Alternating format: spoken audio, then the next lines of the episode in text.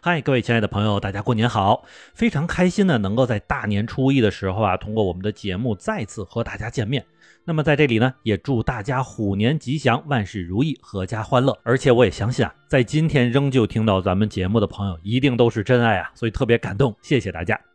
那么不知道昨天的这个春节晚会大家都看了没有啊？就是在晚会最后的时候啊，国际奥组委主席巴赫用中文向咱们全国人民拜了年。而实际上呢，奥组委主席巴赫已经是在一月二十二日的时候就抵达了北京，并且在他出席了一系列活动之后说啊，这些天给我留下了很多好印象。那么如果说印象最深的，那就是去张家口赛区的那一次，因为在那里啊，他参观了冬奥村和竞赛的场馆，也听到了许多运动员和官员对于北京冬奥会的赞美之词。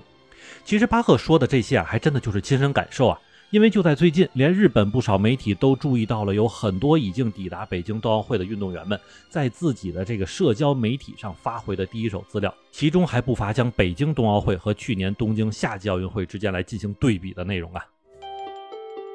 欢迎你收听，下站是东京，八尾还在站台等着你哦。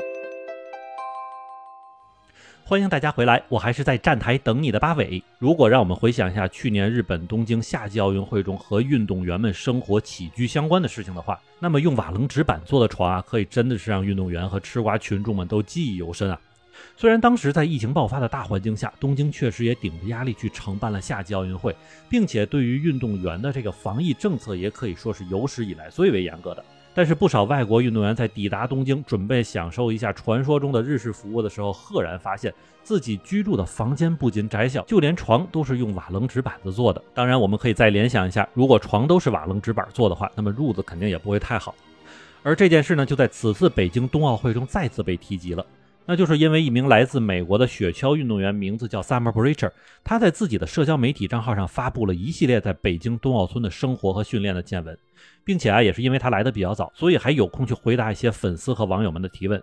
其中呢，在对北京冬奥村给运动员们准备床的时候，真的就有人问到是不是和东京奥运会是一样的这个纸板床。那么对此啊，Summer Breacher 非常直接的说，不但没有纸板床，这里连运动员休息的这个设施都真的做得太好了。那么咱们不说其他设施，单就是北京冬奥村为运动员提供的这个零重力床，就是一种超级舒服的享受。而这种零重力的感受呢，其实就是当人躺在上面之后，没有任何的这种躺的压力感啊。另外呢，Summer Breacher 还非常显摆的给粉丝们展示了一个可以用遥控器来操作的电动躺椅。之后呢，我自己也跑去看了看 Summer Breacher 同学的这个社交媒体账号，确实，自从他来了北京冬奥村之后，所有的照片中都能透出满满的开心，并且还能看到他和其他运动员们一起四处拍照留念的样子。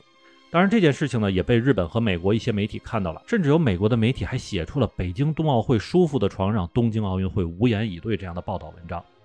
但说实话哈，我自己个人觉得用“无言以对”去描述是稍微有点过了。毕竟由于两边的举办理念是不一样的，而当时呢为了防疫已经花超了预算的日本也确实没办法，所以秉承着环保的态度就用纸板子来做床了。只不过啊，幸亏当时是夏天，要不纸板床加上尺寸小，再加上被褥也薄了些，估计运动员们在训练之后想靠睡觉来休息过来的想法却是很难实现了。而不止如此啊，Summerbridge 自己发布的图片被举重运动员马蒂罗杰斯看到了之后，他也在自己的社交媒体上发布消息说：“哎呀，只要想到那个纸板床，我就想哭。”另外呢，爱尔兰男子体操运动员利斯麦克莱纳汉呢，也是曾经在这个社交媒体上发布过在纸板床上蹦跳来测试其稳定性的运动员啊，他也又使劲抨击了一下东京奥运会的纸板床。实际上啊，对于环保这件事情，我个人并不反对啊。确实有一些东西，如果就用一次的话，那么充分考虑它的可回收性也是应该的。但是有些事情啊，还是不要太矫枉过正啊，需要从实际出发。特别是对于奥运会专业运动员们来说啊，他们的比赛成绩的竞争啊，往往就是在零点几之间，所以充分的休息对他们来说真的是再重要不过了。可能也正是因为此啊。距离上次东京夏季奥运会很近的北京冬奥会就成了一个特别好的例子。而对于这件事情，日本东京奥组委被打脸也怪不得别人，多少是因为自己太过于这种主题形式上的追求了。那么除了上面说的这些，因为咱们的节目也是从那次东京奥运会开始制作的，所以不少细节啊我还记得很清楚。比如在当时，因为防疫政策一直要求运动员们避免聚集的这个政策，就因为运动员洗衣服的事儿被彻底破防了。因为当时东京奥组委的洗衣机和烘干机设置实在太少了，所以一度运动员们在完成训练之后集体排队洗衣服的场景是屡屡发生，甚至韩国队还差点因此丢了队服。但是这样的问题啊，似乎在2008年是北京夏季奥运会时就早已解决了，所以在这次冬季奥运会中，洗衣服都不成为一个需要讨论的问题。而相反，此次北京冬奥会中采用各种黑科技带来的便利以及防疫工作，确实惊到了不少外国运动员和媒体。其中包括像游戏区沉浸式的体验舱啊，和从天而降的机器人送餐系统，也着实的让全世界运动员们深刻的感受到了两个不同国家举办奥运会时候的差别。我甚至都能感觉到不少之前夏季奥运会的运动员们在看到这些之后，那个心可是拔凉拔凉的了。除此之外啊，不知道大家还对之前东京夏季奥运会时候的这个吉祥物还有没有印象？